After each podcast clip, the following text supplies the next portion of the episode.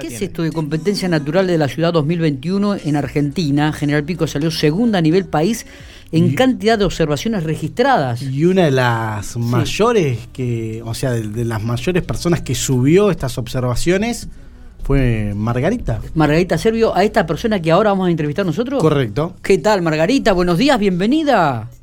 Buenos días, buenos días a la audiencia también. ¿Cómo le va? ¿Cómo estamos? Estamos re, agrandados estamos. Están agrandados, sí, se nota. se nota porque cada vez, me, cada vez me cuesta hablar más con vos, ¿viste? Cada vez me pones más requisitos. Está levantando No, que llamame, que fijate que las facturas que me mandaste no fueran de mi agrado, tratá de mandarme media luna un poquito más tostadita. Sí, para un poco, Eso Margarita. sería una buena opción, ¿eh? Eso sería una buena opción. Eh, no, Dios, estamos reagrandados porque eh, es la segunda vez que salimos segundos a nivel nacional en General Pico. Y el primero fue la provincia de Buenos Aires con 150 visitadores y nosotros no llegamos ni a 10 y salimos segundos y quedamos ahí segundo por poquito nomás. Así que la próxima nos vamos a pegar un susto los de Buenos Aires, me parece. Está bien, está bien. En realidad la competencia de ciudades lo que busca es eh, durante cuatro días generar registros de lo que se ve en la ciudad, que pueden ser árboles, insectos, eh, que pueden ser aves, mamíferos, todo lo que encuentres, hasta hongos. Eh, y lo que se hace es un registro a nivel mundial de qué existe en el mundo y qué es lo que hay mayor cantidad. Eh, así que es, es muy bueno porque vos terminás sabiendo eh, qué aves están llegando, en este momento están llegando las migratorias, entonces nosotros ya teníamos naranjeros, teníamos cortarramas que ya estaban llegando a la ciudad, eh, se hace un mapa de cómo van llegando. ¿Y dónde se puede registrar esto? En realidad es muy simple, es una plataforma que uno baja en el celu, eh, que se llama INAT, eh, que es iNaturalis. Eh, la pueden buscar, bajan en el celular, solamente tienen que sacar las fotos, no se necesita mucho conocimiento. Uno puede sacar la foto y hay un grupo, entre los que también puede estar uno, que lo va a identificar ni siquiera tenés que saber el nombre. Entonces te lo identifica. Una vez que está identificado y que la comunidad, varios de la comunidad eh, lo, lo identifican, vas a tener validez científica ese dato. O sea, se sabe fehacientemente que ese ave, que esa planta, que ese hongo está en general pico. Bien. Porque te queda registrado eh, con el GPS cuál es la ubicación de esa foto que vos sacaste.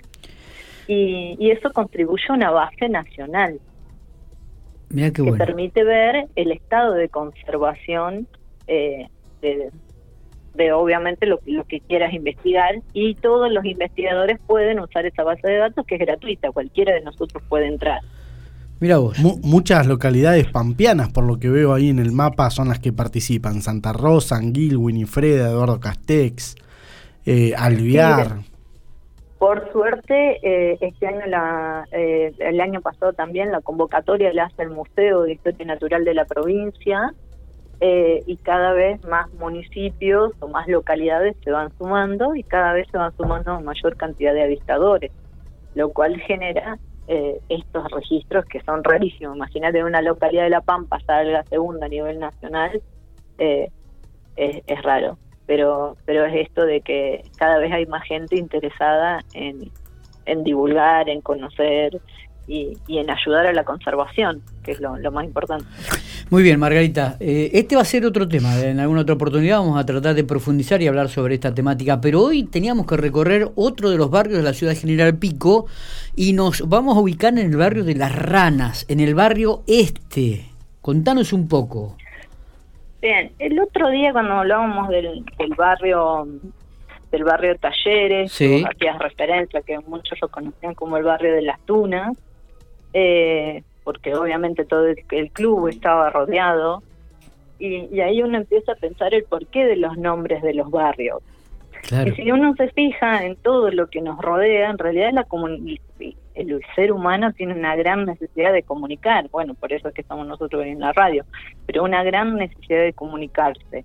Y, en esa necesidad de comunicarse, digo que día a día nos vamos complicando más, porque antes era más simple, era ver qué pasaba alrededor y ahí, y ahí ver y ahí ver eh, cómo comunicabas lo que te estaba surgiendo. Claro. Cuando uno se fija el origen de los apellidos, eh, que está reinteresante, uno dice, bueno, ¿por qué surgen los apellidos? Si uno se fija en la, en la Biblia, uno ve que primero es solamente el nombre, era Jesús, María, Mateo, Moisés.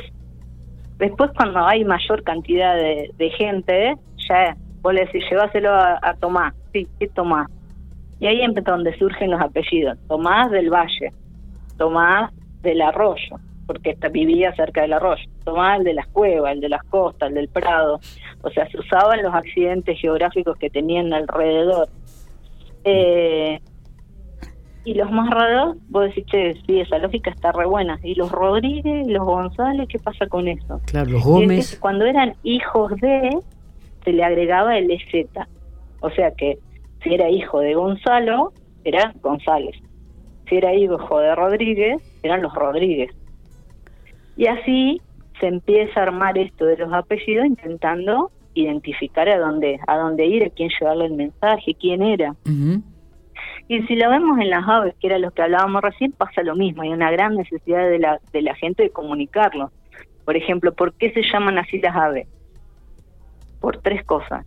Una, por cómo cantan. O sea, vos ves un tero, que es lo primero que escuchás, que canta tero, tero, tero. ¿Cómo se llama? Tero.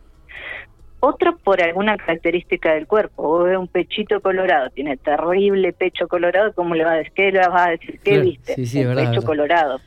¿sí? Eh, y los terceros, por algunas características de sus costumbres. Por ejemplo, el chimango se llama milvago chimango. ¿Por qué? Porque es re vago, porque puede eh, comer lo que le sea más fácil. O sea, está el árbol cargado de fruta, come fruta. Hay una invasión de langosta, come langosta. Hay una invasión de rana, come rana.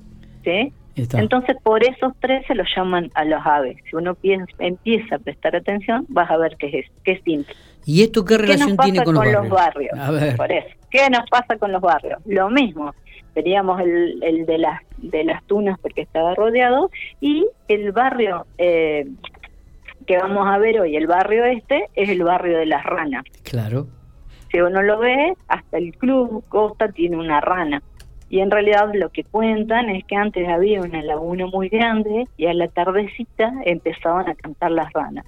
Entonces cuando la gente decía, ¿a dónde vas? Voy a las ranas, o sea, iba al barrio de las ranas, que hasta el día de hoy eh, muchos le siguen llamando así, no, no que van al barrio este. Y, eh, y, en esto de, comunicar es que surgen esos, esos nombres. Por ejemplo, el barrio El Molino. ¿Por qué? Pues estaba el Molino Fénix. Porque era imposible no verlo. Era un terrible monstruo en, en una llanura y en un pico muy, pero muy chiquito. Eh, y así es como uno va entendiendo el porqué de los nombres de, de nuestra ciudad. Es verdad. Y bueno, vamos a ver el... Sí, que viste que por ahí uno no se lo cuestiona. No, inclusive estaba pensando en este momento en el barrio de, Pacífico, en el barrio de los turcos, ¿no? Porque, bueno, evidentemente también ahí había, está arraigada una, una gran comunidad de, de, de, de, este nacionalidad. Entonces digo, ¿cómo uno los va identificando? Y qué bueno esto que sería que, que los chicos en el colegio, ¿no? También en las escuelas, vayan identificando y vayan estudiando un poco del porqué de los barrios en General Pico, el porqué de los nombres. Tal cual, por eso por eso esa introducción tan larga que ya me di cuenta que se te hizo largo. Pero tiene que ver con esto, con el que uno se tiene que, cuando uno empieza a cuestionar la ciudad y empieza a verla con otros ojos, empieza a entenderla y empieza a quererla de otra manera. Totalmente. Eh, por eso, por eso digo que, que esa introducción larga llevaba esto. Eh, eh, bueno, ¿Qué tiene este barrio? Este barrio, como decíamos, eh, es súper interesante porque tiene el Colegio Chaperrús, tiene el Club Costa Brava, tiene Bellas Artes, tiene la Plaza España, la Capilla Nuestra Señora del Juan, la Escuela 66, el, tiene un colegio polimodal, incluso el Paseo de los Inmigrantes y hasta la terminal de ómnibus. Es un barrio súper interesante. En el otro veíamos que siempre hay algo que moldea al barrio. Eh, si queremos encontrarle a este eh, creo que, que, el Costa Brava dice bastante. En realidad, si uno se fija, eh, las vías del ferrocarril normalmente marcaban una gran diferencia en las comunidades y siempre hay una pelea, que cuál está delante de las vías y cuál detrás, de las vías. Sí, verdad. Y eso marcaba también las poblaciones. Normalmente el que estaba detrás de las vías eran eh, terrenos más baratos, poblaciones más de trabajadores, eh, y se ve en la estructura. Y del otro lado de la vía era donde estaba el comercio, donde estaban los centros, donde estaban cosas. Bueno, la pelea está en que hay muchos que dicen que eh, en realidad el club oeste no está el barrio este digo no estaría del otro lado de la vía sino sería al contrario porque la estación está mirando para ese barrio entonces si mira para este barrio es que ese es el, otro lado sería el otro pero bueno la realidad es que no que eh, inmobiliariamente es mucho más barato de el barrio este que el barrio centro Sí, sí a pesar de que es un barrio que ha crecido muchísimo y ha tenido unas mejoras sustanciales eh, en estos últimos años también, ¿no? Y que, la, por ejemplo, la terminal le ha dado otra otra definición, otra característica y bueno, y un, y un, montón de elementos. Eh, un barrio que uno un barrio que uno estima y quiere mucho, sí. Si uno se fija, vos vas del otro lado y vas a ver que las construcciones están hechas por arquitectos y vas a ver incluso la firma de los arquitectos, las estructuras. Y de este lado son casas que mayormente fueron construidas por los mismos propietarios, son casas más bajas, más simples. A simple vista eh, se puede se puede ver eso que es una característica general de la de las ciudades que tienen ferrocarril. Igualmente por eso te digo el que de Costa Brava, porque la gente cuando iba al otro lado de la vía decía, ojo, que esa zona es brava. Eh, y por eso eh, creo que esa, esa ese bravo no es malo es el contrario, es esa fuerza que tiene ese barrio y ese sentido de, pertenencia que tiene la gente del barrio este. Totalmente. Eh, yo lo que veo es que yo tengo a mi tío que antes de ir a ponerle el nombre a su hijo, antes de asentarlo, pasó y lo hizo socio de costa. Bueno, vos sabés que muy común. una de las cosas que siempre rescato, y creo que inclusive lo he dicho en varias oportunidades aquí en, en Infopico Radio, es que una de, las, una de las hinchadas más seguidoras que más gente convoca, pero que más gente convoca es la de Costa Brava. Este, uno va al clásico de Ferro Costa y ve que donde se ubica la gente de Costa Brava, que es siempre sobre la calle 13, es una tribuna llena de gente, llena de gente. Es increíble cómo la gente de Barrio Este tiene como sentido de pertenencia al Club Costa Brava. Realmente, y como vos decís, eh, hay un cierto fanatismo y hay un cierto seguimiento y un cierto cariño especial con esta institución. Es verdad, es verdad. Eh, bueno, coincidimos en eso. Creo que, que ese es el reflejo del barrio, el sentido de pertenencia con ese barrio. Totalmente. Eh, y, y se ve en eso. Y el club este tiene un origen así que, que, que genera esto. Vos imaginate que este primero paso es, era parte del Club Esportivo Independiente.